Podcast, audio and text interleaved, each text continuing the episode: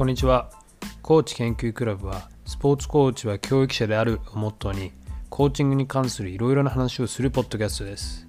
それでは今回も行ってみましょう。はいどうも。67回目のコーチ研究クラブです。え無事に3日目のレッスンを終えて、えーちょっと前に戻ってきました。家に。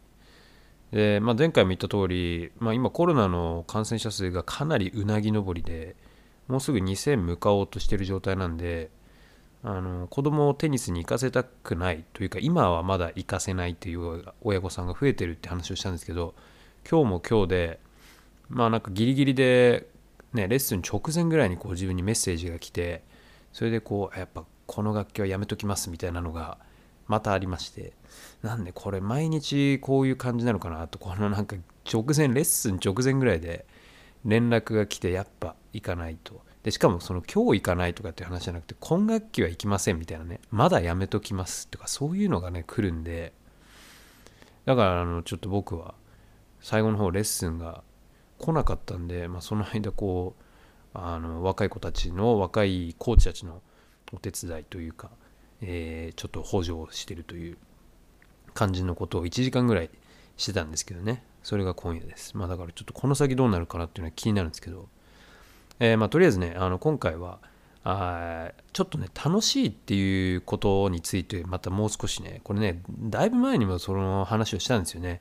だいぶ前の時はあのー2015年に発表されてる研究の話をしたと思うんですけどまあその研究っていうのがその子どものサッカーで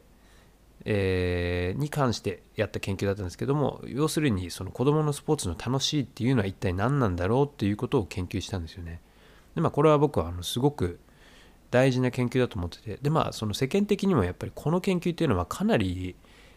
あのなんだろうねすごい大事というか重要な研究なんですよこの子どものスポーツに関する研究の中でもこの2015年これビセックって人がワシントン大学の人なんですけどがやった研究に関してはやっぱりいろんな人がすごい話をしててこれまでにないし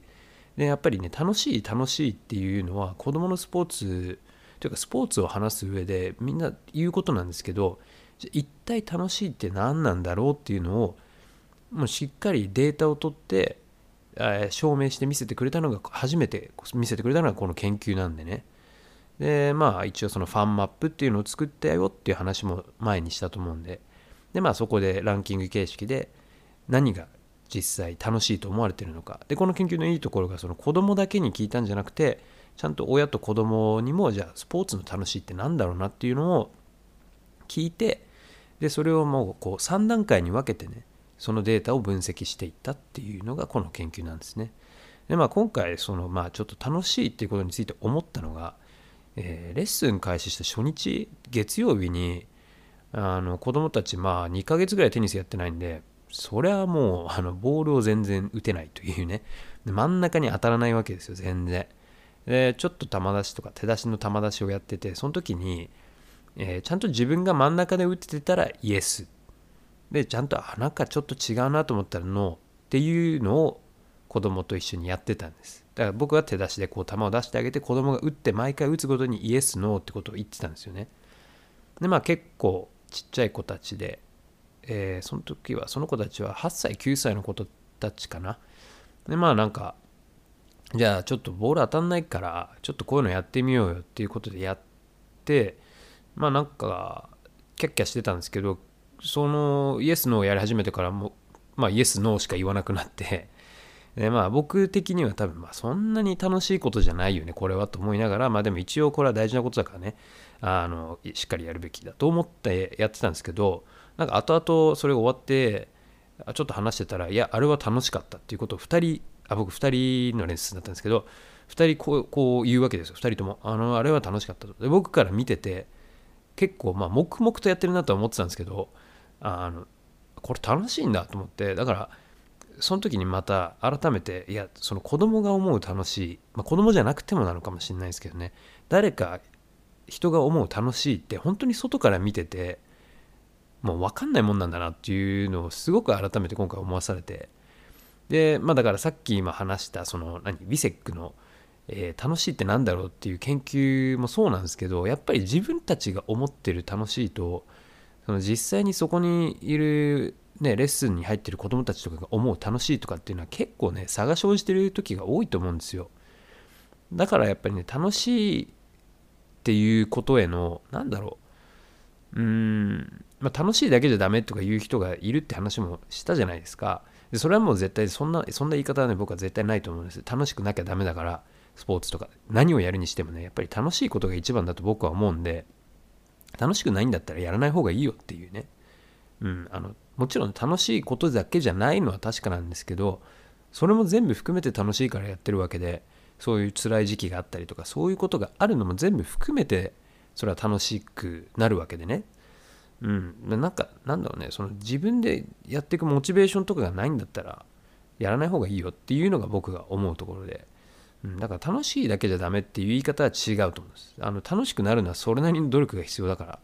って思うんですね。だからその今日、今日じゃないか、月曜日その見てた子たちも、まあ、黙々とやってたんで、やっぱりそれは、まあ、チャレンジしてたわけなんですよね。自分たちの100%を出してこう全力でやろうとしてたから、まあ、だから旗から見てた僕からしたらなんかこいつらすごい静かになったなと思って珍しいんですよなんかすごい喋る子たちだし、うん、なんかもう喋り始めたら止まらないみたいな子たちなんでその子たちが黙々とやっててねでまあ、まあ、それはまあいいことだと思ってたんですけどあの比較的すごくなんだろうねこう楽しいようなことではなかったんですそのイエス・ノーっていうドリルはね。うん、だから楽しいって言葉がその子たちから出てきたのがまず意外だったっていうのがすごく新鮮だったんでああやっぱり改めてね、うん、こう外見から見てるのとその子たちが思ってることっていうのは違うなとだからあのあんまり決めつけないようにやっぱり気をつけなきゃいけないなっていうことをすごく思わされたんですよ。その時に。うん。やっぱり新鮮。そこはもうあの新鮮でした。その発見が。はい。なんでやっぱりえー、なんだろうね。大人目線というかまあ大人っていう言い方もあれなんですけど、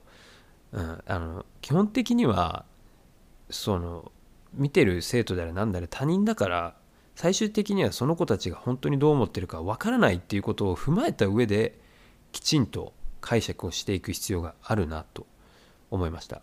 はい、あとはやっぱりその楽しいっていうことの再解釈ね。そのこう楽しいって何なんだろうっていうことをまたやっぱりこうもちろんその2015年からのその研究データとかも踏まえてやっぱり自分の中で楽しいっていうものの見た目を再構築していくっていう必要があるのかな。そうすることでやっぱりその楽しいだけじゃいけないとかっていうそういうその楽しいっていう言葉の使い方っていうものが変わっていくんじゃないかな。今多分大半の